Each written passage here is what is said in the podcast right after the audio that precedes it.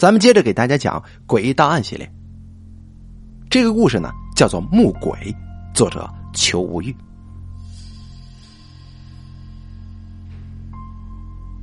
某国营医药公司在总公司的原址处呢，兴建一座新楼。这个楼一到四层分别为医药商场、医药批发部、行政办公室，还有员工宿舍。这五层以上，则是全部呢，出售给公司职工的那种用的商品房。这新楼落成本是好事，既可以解决旧楼的拥挤不堪，这个药品呢难以按照规定成分存放等问题，又可以给这个公司的职工解决住房的问题，可谓是一举多得。然而。自从新楼落成以来，这怪事儿不断呢。后来还出了人命，一名任职超过三十年的老门卫，竟然无缘无故的跳楼了。而所谓的国营，只是挂个牌子，啊，实际上啊，医药公司早就是自负盈亏了。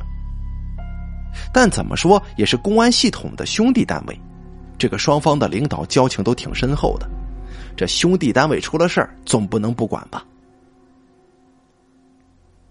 上头把案子压下来，我们当然得优先处理。于是我就跟鬼童去了解情况了。我们到达医药公司的时候，正好有三名休班的员工在四楼宿舍大厅里看电视。因为我觉得跟领导们耍太极很浪费时间，所以呢，就先询问他们近来发生过什么怪事儿。三名员工当中，工龄最长的一个，三十来岁，叫小本的男人，啊，此刻呀，他正值血气方刚的年纪，对鬼神呢没什么太多的忌讳，什么都敢说，因此我就把他视为主要的询问对象。小本说：“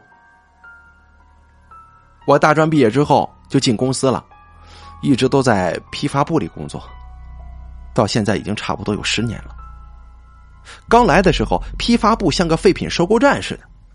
这大大的院子里边，就只有一间两层高的平房，一楼是药品仓库，二楼是办公室跟宿舍。这仓库里的药品呢，是东一堆西一堆的，乱的不成样子。经常有些药品找来找去找不着，到盘点的时候，却翻出一大堆过期的药品出来。因为仓库加上宿舍就只有两层。而且就只有办公室安装了空调，所以这夏天的时候啊，跟火炉也没什么两样。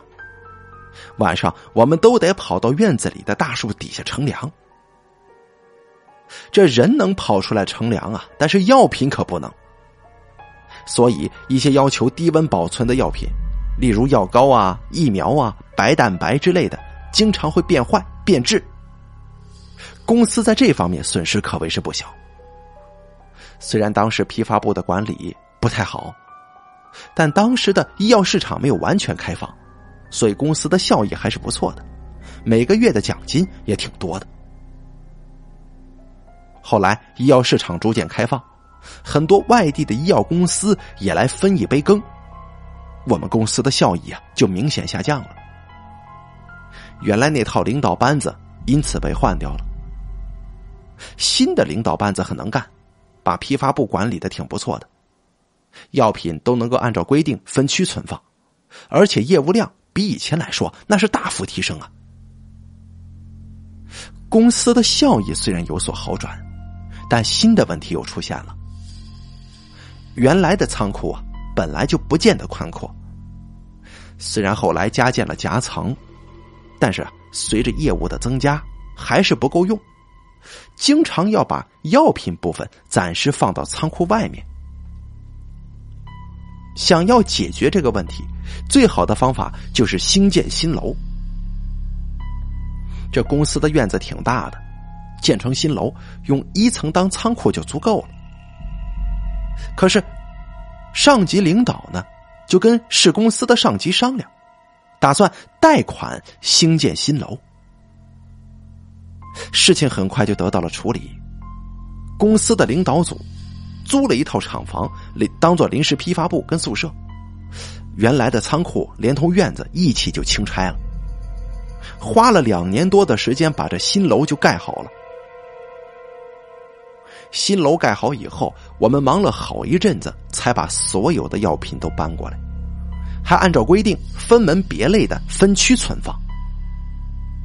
虽然那阵子忙的这头顶冒烟呢，但是这工作环境好了，宿舍的条件也是有所改善，大家也都没什么怨言。而且五楼以上的商品房还以低于市价的价钱出售给公司的职工。很多人呢也盘算着买房子的事儿，所以大家呢都是一张春风满面的表情。可是这搬进新楼之后没多久，怪事就发生了。刚开始的时候，住在宿舍里的人经常会做噩梦。而且不是一个两个，有的时候甚至全部人都在半夜里因为做噩梦而惊醒。有一次啊，大家都醒了，都没怎么睡意，就到大厅里看电视或者打麻将。那次我跟三个同事打了一会儿麻将，就觉得背后凉飕飕的，但我身后没有窗户，也没有风扇。可是总觉得有阵阵阴风在乱吹，害得我那夜输掉了半个月工资呢。之后还发生过很多的怪事儿，不过最怪的还是根叔遇到的那个。这根叔啊，就是跳楼死掉的那个门卫了。他在公司当了三十多年门卫，可以说是没功劳有苦劳啊。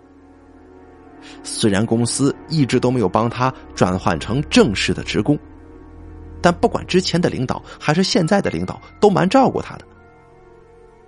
他老婆早死，又没有儿女，领导在盖新楼的时候，特意让人把门卫室设计成套间，目的呢，就是想让他在公司里安享晚年。根叔平时工作很尽责的，除了看守大门之外，他还负责。清洁厕所，因为他把厕所呀弄得特别干净，所以我们经常开玩笑的说，把厕所的地板刮掉一层。前段时间呢，他突然问我们，是不是有人拉肚子？怎么他每次在女厕所门外问有没有人，里面总是有声音传出来？当时啊，我们特意让一个女同事跟他到女厕所看看是怎么回事。他们在门外的时候，明明听见里面有声音，像是有人在说话。可是啊，这走进去之后，里边连个人影都没有。这样的事情几乎每天都在发生，害得根叔也不好意思打扰我们。在女厕所门外叫几声，要是里面没有人明确回答有人，他就会进去清洁。在根叔跳楼之前三四天，他跟我说，女厕所里可能有脏东西。他说有时候他打开水龙头出来的不是水，而是鲜红的血。但是，一晃眼呢，就能变回水了。我当时想，根叔也快六十岁了，眼睛耳朵这难免会有点小毛病，应该是看错了吧。所以我就没怎么在意。没想到才过了几天，他就跳楼了。那天有个女同事上厕所的时候，正好看见根叔从女厕所出来，就跟他打招呼。要是平常，他肯定会停下来跟这同事拉几句家常。但当时他像是没看见对方打招呼。一声不吭的，直接走到电梯跟前，坐电梯上去。那位女同事当时虽然觉得很奇怪，但也没多想什么。谁知过了没多久，根叔就跳楼了。这根叔啊，在公司工作了这么多年，虽然收入不高，但总算是生活稳定，应该没什么烦恼。而且他人脾气不错的，一直都没跟谁红过脸。他死了，大家都觉得挺难过的。他就这样无缘无故的跑去跳楼，如果不是鬼怪作祟，这打死我都不信呢。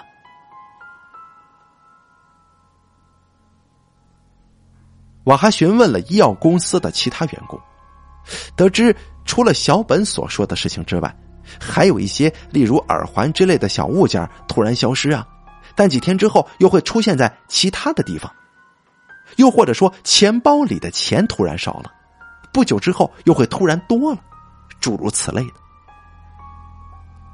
我跟阴阳眼鬼童来到员工们觉得最有可疑的女厕所门前，果然听见呢。里边有声音传出来，但是声音很小，而且给人一种虚无缥缈的感觉。因为是女厕所，我不方便进入，就让鬼童独自进去了。他进去了一会儿就出来了，说里面有只木鬼在哭呢。原来呀，医药公司原本的院子里有一棵大槐树。因为生长了将近百年，早已化成精怪。盖新楼的时候，整个院子都被清拆了，这棵槐树当然不能幸免。这人死之后会变成鬼魂，成精的槐树被砍了之后，则会化成木鬼。木鬼不甘心被人类所害，所以呀，就像厉鬼一般徘徊在新楼中，等机会害人。厕所，尤其是女厕所，那是阴气非常旺盛的地方，因此常会成为鬼魂的乐土。所以木鬼选择了这里作为藏身之所。根叔因为每天都会进出女厕所打扫，难免会沾上木鬼的邪气，久而久之就受到了木鬼的迷惑，稀里糊涂的坠楼丧命了。既然得知是木鬼作祟了，医药公司请来了法师做法事驱走木鬼，之后就再也没发生过怪事了。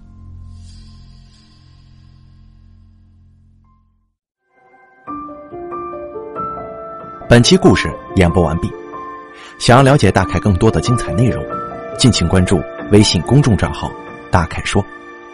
感谢您的收听。